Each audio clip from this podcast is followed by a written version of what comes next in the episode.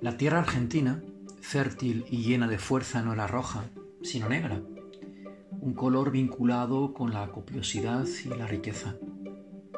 Habían salido de Rusia, financiados por banqueros filántropos, un adjetivo amenizador del sustantivo, y algo más frecuente de lo que podamos pensar, huyendo de la persecución en el programa. La planificación requería incipientes conexiones ferroviarias para alcanzar los límites adyacentes de la Mesopotamia argentina.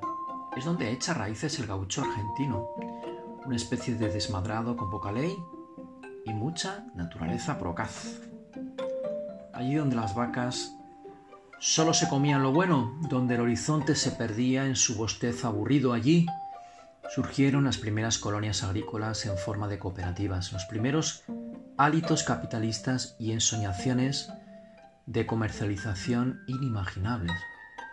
El éxodo se cobijó en grupos de compañeros, aquellos que comparten el pan.